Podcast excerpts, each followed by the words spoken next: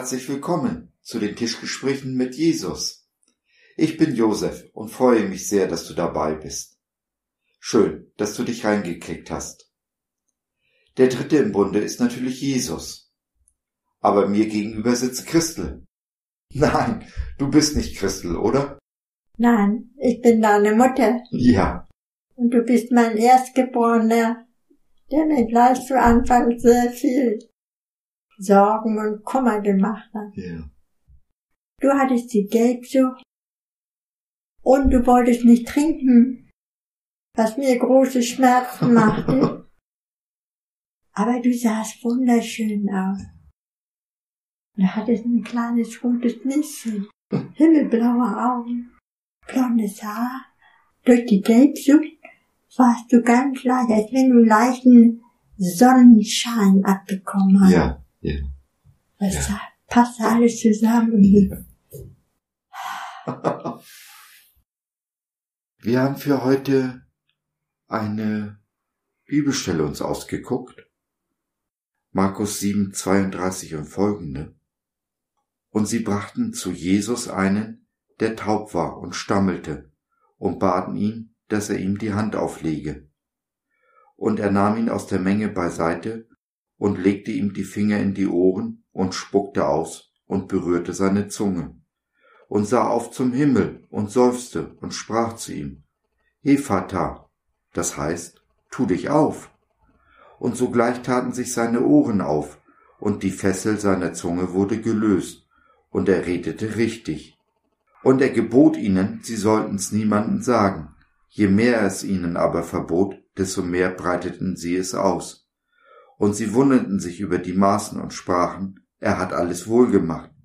Die Tauben macht er hören und die Sprachlosen reden.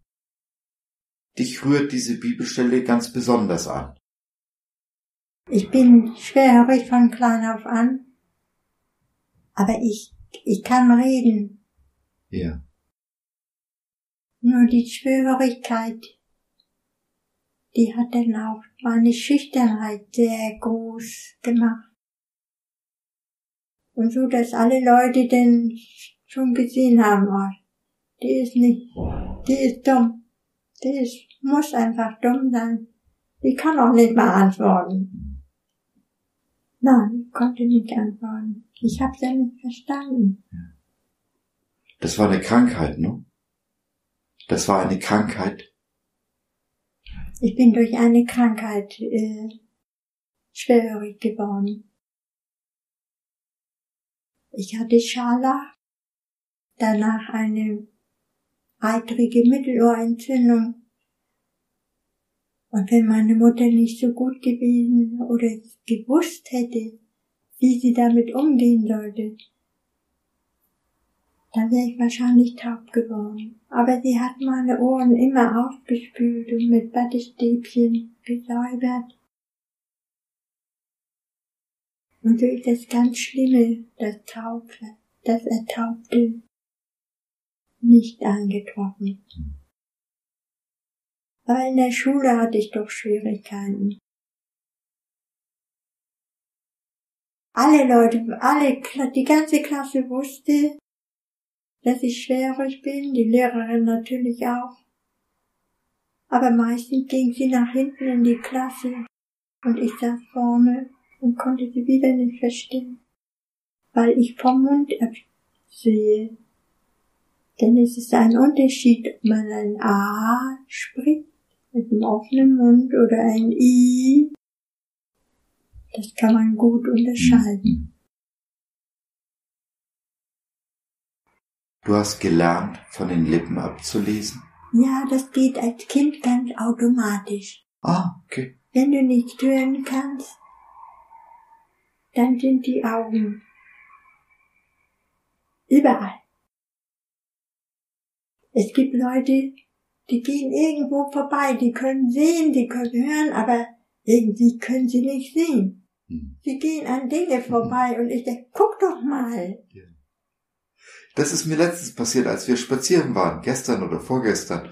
Äh, wir haben ja jetzt Winter oder fast Winter und äh, wir kommen an einem Park vorbei, an einer grünen Wiese. und da steht eine einzelne Blume und ich hatte ob des Wetters den Kopf so gesenkt und hatte weder nach links nach rechts geschaut, aber du hast die Blume gesehen. Ja. Ja. Und das brachte mich darauf, zu fotografieren. Ah, okay.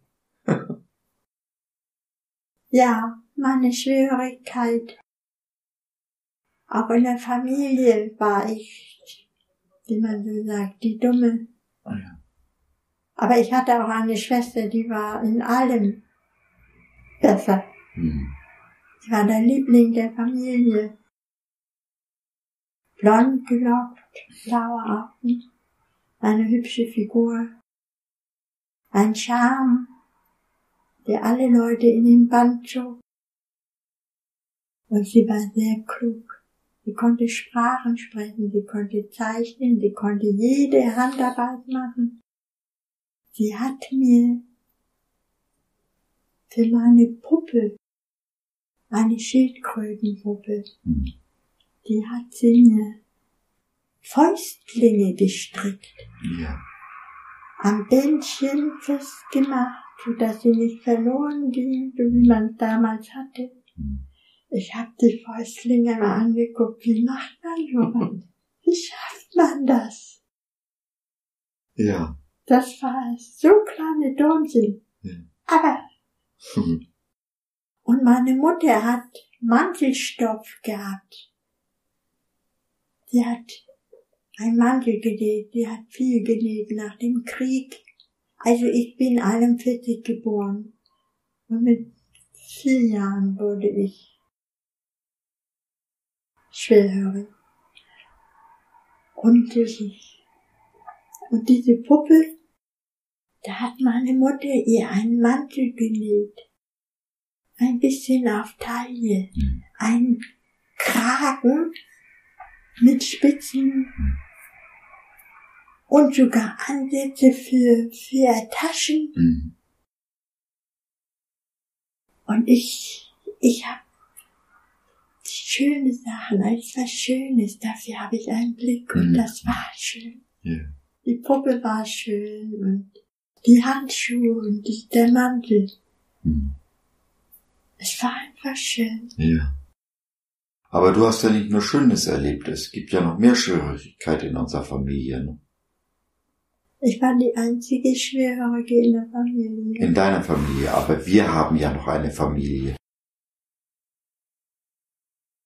Was meinst du jetzt? Unsere Familie, die Familie Eisenkrämer. Ja, Da warst du ja nicht die Einzige. die Schwerhörige waren dann mein, mein drittes Kind. Nach dem Jens kam der, kam die Katrin. Die war natürlich ganz anders als der Jens. Wird alles im Mund genommen. Wo immer ich sie hinsetze, das erste Mal, wie wenn sie Mund. Der dritte ist der Sven. Der wurde, der ist, der hatte eine Innenohrschwerhörigkeit. Und ich habe es bis zu seinem vierten Lebensjahr nicht gemerkt, obwohl ich selber schwerhörig bin und ganz doll darauf geachtet habe, ob meine Kinder hören oder nicht. Und damals konnten die Ärzte nicht, wurden die Babys nicht getestet. Heute werden die auf alle, auf Herz und Nieren getestet. Hm. Damals nicht. Hm. Er kann ja hören. Ja. Aber dass er schwerhörig war, Hm. Das bekommt man beim Arztbesuch dann auch nicht raus. Ja. Als ich das denn merkte, dass er schwerhörig ist, bin ich natürlich zum Arzt gegangen. Aber das war kein guter Arzt. Als er zur Schule kam, musste er in eine normale Schule gehen. Und er konnte, der Lehrerin habe ich natürlich gesagt, dass er schwerhörig ist. Und sie hat darauf sehr große Rücksicht genommen.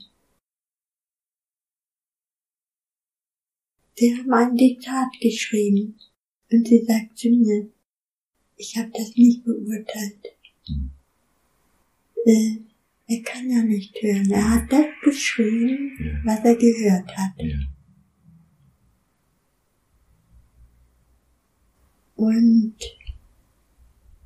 der Arzt sagte dann zu mir, er kann nichts mehr für mich, für, für den Sven tun. So. Und was soll ich jetzt machen? Weiß ich nicht, sagt er. Vielleicht gehen Sie zum Gesundheitsamt. Hm. Das habe ich natürlich gemacht. Und die Dame, die sagte zu mir, Mensch, haben Sie ein Glück. Hm. Morgen kommt einer aus Schleswig, ein Lehrer aus Schleswig. Und gab mir Termin und ich war dann am nächsten Tag da. Was ist Schleswig? Schleswig ist ein Internat, eine Internatsschule für Schwerhörige, Ertaubte, Sehbehinderte und Blinde. Ah ja. Das muss hart gewesen sein. Ja, er war sehr temperamentvoll. Und plötzlich war die Temperament einfach weg. Da Ja. fehlte einer. Ich habe immer für vier Personen gedeckt. Hm. Denn mein Mann hat abends alleine um fünf gegessen, aber wir vier haben mittags Mittag gegessen. Ich habe für den Sven immer mitgedeckt.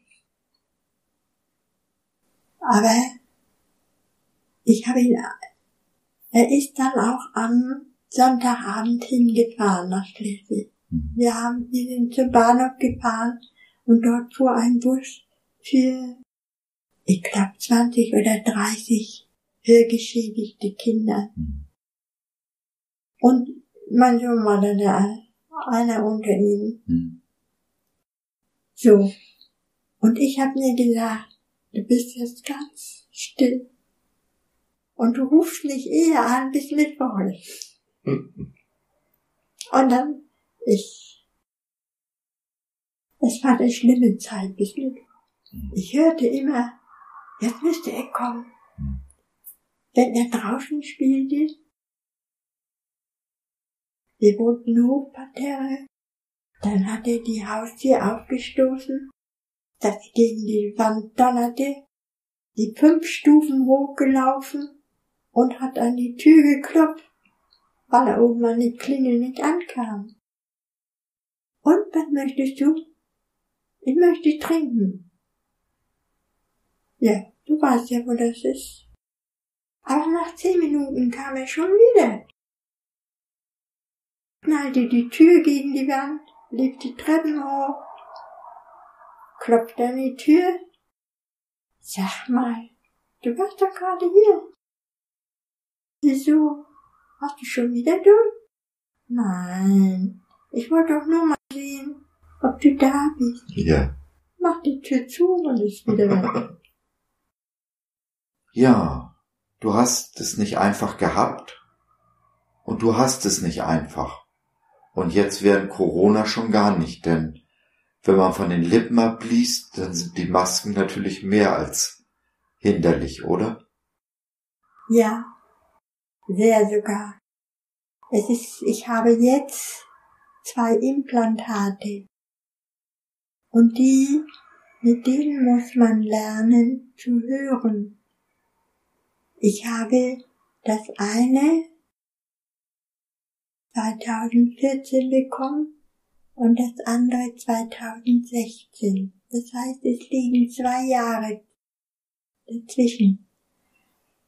Aber das von 2016, das kann besser hören als das andere, weil ich schon zwei Jahre Vorsprung habe. Hm. Und ich kriege erst sieben Jahre, nach sieben Jahren kriege ich erst neue. Hm. Und der in, ich bin in Kiel, in, einmal im Jahr fahre ich nach Kiel in die Uniklinik. Die stellen die Geräte immer wieder auf den neuesten Stand, weil ich durch Sprechen hören oder selber sprechen, höre ich immer besser. Ja, Ich werde nie so gut hören wie Guthörende. Ja. Weil ich, dass ich das letzte Mal es nicht auf 80 Prozent gebracht habe, war, dass ich nach Kiel äh, mit dem Zug fahre und die Lokführer haben gestreikt. Mhm. Und nun gab es Schienenersatzverkehr. Ja. Das ist eine Katastrophe. Ja. Kein Mensch sagt mir, auf welchem Bahnsteig welcher Bus fährt. Mhm. Welcher Bus? Nicht irgendeine, sondern der Bus, der dann auch die Bahn führt nach Neumünster. Und von Neumünster musste ich auf den Schienenersatzverkehr umsteigen. Wo ist jetzt die Bushaltestelle? Ja. Auf dem Zaun? Oder gleich beim Bahnhof? Ich kenne noch mal Münster gar nicht. Ja. Keine Ahnung. Hm. Und die Zeit läuft. Wann fährt er? Hm. Fährt er denn ohne mich ab? Was mache ich dann? Ich hatte mich, aber schon in, in Flensburg, ich wohne in Flensburg, ähm, äh, informiert, wie die, wie der Zug und die, und die Busse fahren. Hm. Und der Bus wäre dann zehn Minuten vor zehn, nee, 20 Minuten vor zehn in Kiel gewesen. Dann hätte ich gut umsteigen können in einen Bus, der mich zur Uniklinik fährt. Ja. Das Glück war, wir mussten durch die Corona draußen warten. Wir durften nicht in die Information rein. Da durfte Ja. nur einer rein. Ja. Da kam ein Beamter mit dem Handy Ja. und fragte, wo wollen Sie denn hin? Ja. Ich möchte nach Kiel. Und dann sagte er, hat er mir genau auch ges- gesagt, dann und dann fährt der Zug, dann und dann sind Sie auf dem, äh, in Neumünster, Hm. dann steigen Sie in den Bus Hm. und der Bus fährt Sie nach Kiel und die sind dann und dann da. Hm. Und dann habe ich mich bedankt und habe gesagt, ich frage jetzt einmal, geh trotzdem da rein und frag. Und da ging sein Gesicht runter, na, das können Sie dann auch tun. Und hinterher fiel mir dann ein, ich hätte sagen sollen, ich habe schlechte Erfahrungen mit Beamten, Hm. Bahnbeamten, die mir gesagt haben, gehen Sie mal dahin, das, das ist der richtige Zug. Und dann war es dann nicht. Und wenn man solche Erfahrungen hat, dann holt man sich die zweite Meinung ein. Hm. Und es tat mir leid um den Mann. Ja. Aber er war schon weg und ich kann nicht so sprechen. Dann ging ich, war ein junger Mann, der guckt mich von oben bis unten an. Und im Nachhinein dachte ich, das ist so eine alte Oma. Die will da irgendwo verreisen, alles steigt und die muss natürlich verreisen. Es gibt keinen Zug, sagt er zu mir. Ich sag, draußen war ein Beamter, der hat mir gesagt, da und da und da. Es muss einen Zug geben. Dann guckt er nochmal in seinen Computer und dann sagt er mir genau das, was ich draußen schon gehört habe. Und sagt dann auch, wir sind dann 20 vor 10 in Kiel. Hm. Ja, sag ich. Und dann steige ich in den Bus ein und fahre in die Uniklinik. Da habe ich einen Termin. Hm. Und da geht bei dem die Ja, nun hatten wir eingangs gelesen, wie Jesus einen Tauben heilt. Wie geht es dir damit, wenn du diese und ähnliche Bibelstellen liest? Was empfindest du? Was fühlst du? Was denkst du? Also zuallererst möchte ich sagen, ich habe mich mit meiner Schwierigkeit abgefunden. Ja. Und äh, ich beklag mich nicht. Weil es hat auch Vorteile. Der Vorteil ist, dass ich mit 35 oder 37 habe ich Hörgeräte bekommen. Und das war für mich fast wie eine neue Welt. Ja. Und mein Mann, dein Vater, der guckt mich an und sagt, du bist aber ganz schön frech geworden. Und ich denn, weißt du, ich bin nicht frech. Ich kann jetzt antworten, ich kann verstehen Ja. und kann antworten. Das war ein Plus. Das war vielleicht genauso gut wie, wie gesund zu werden. Ja. Ja. Und dann bin ich, habe ich ein Seminar besucht in Rendsburg. Da war ich vier Wochen. Das war für Schwerhörige, Ertaubte, aber es waren auch Blinde dabei. Oder Sehbehinderte. Ist schon ein bisschen lange her. Hm. Und da bekam ich nur richtig so, das Rückgrat wurde auf einmal ganz hart. Ich war jemand. Sonst war ich immer niemand. Ja. Aber da war ich jemand. Ich wurde gefragt. Es wurde viel gelacht in diesen vier Wochen. Und wir waren eine fröhliche Gruppe. Ja. Und da war der erste, den ich gesehen habe, mit einem, mit Implantate. Ja. Und der war auch ganz fröhlich. Ja. Nicht so, ich war auch immer fröhlich. Ich habe mich um meine Schwierigkeit, das habe ich so hingenommen, aber dass ich darunter gelitten habe, nur wenn jemand nichts mir zu spüren gab. Du bist aber ein dummes Ding, ne? Da habe ich gesagt, na ja, okay. Ist so. Ja. Und in diesem Seminar war einer, der war der Leiter, der diese, dieses Seminar gemacht hat. Ja. Ge- Gemanagt. Er hat das aufgebaut. Ja. Er war taubstumm. Ja. Und da hatte ich eine, eine Begegnung. Ich stand oben in meinem Zimmer am Fenster. Wir hatten Pause. Und er geht unten links, guckt hoch und sagt zu mir, weißt du, wo meine Frau ist? Und ich, wie ich so bin, antwortete prompt, ja, sie ist da links. Moment, kannst du mich überhaupt verstehen? Ja, sagt er. Ich verstehe alles. Er konnte so gut vom Mund ablesen, äh, als wenn er hören konnte. Man vergaß, dass er taub war. Ja. Und äh, ja. Und dann war da noch ein, ein einer, der war auch schwierig.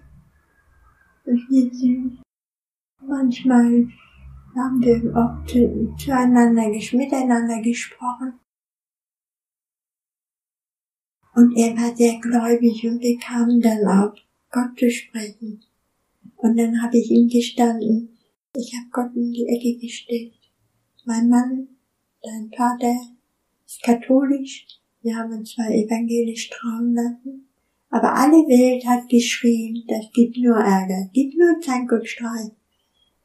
Und dann habe ich Gott in die Ecke gestellt und habe meinen Kindern von Gott nichts erzählt. Und bin auch gar nicht zur Kirche gegangen, glaube ich.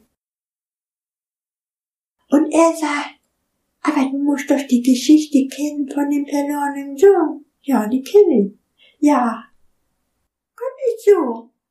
Aber zu mir? Ja, natürlich. Auch zu dir. Aber ich bin doch schon so lange weg von Gott. Spielt keine Rolle, sagt er. Spielt keine Rolle.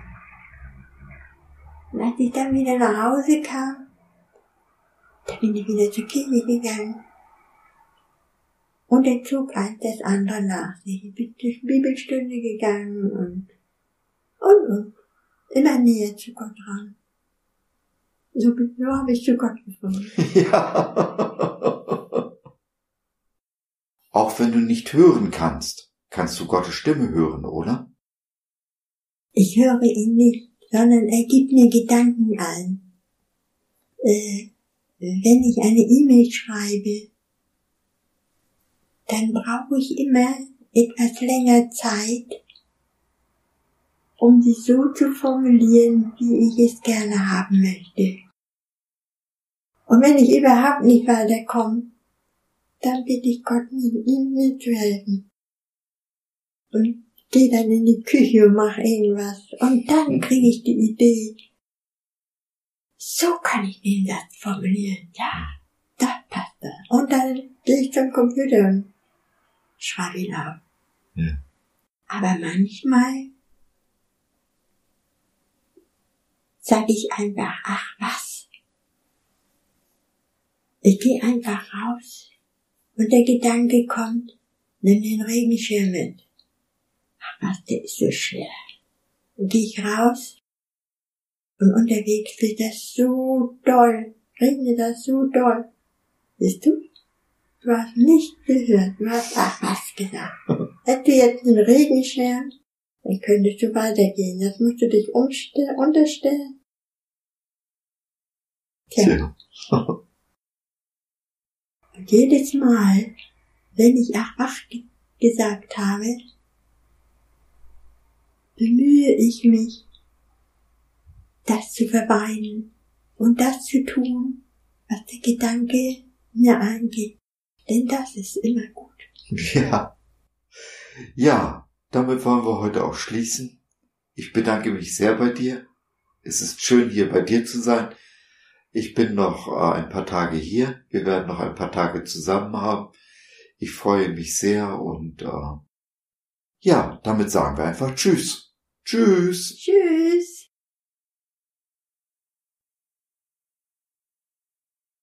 So, das war's für heute. Danke für deine Zeit.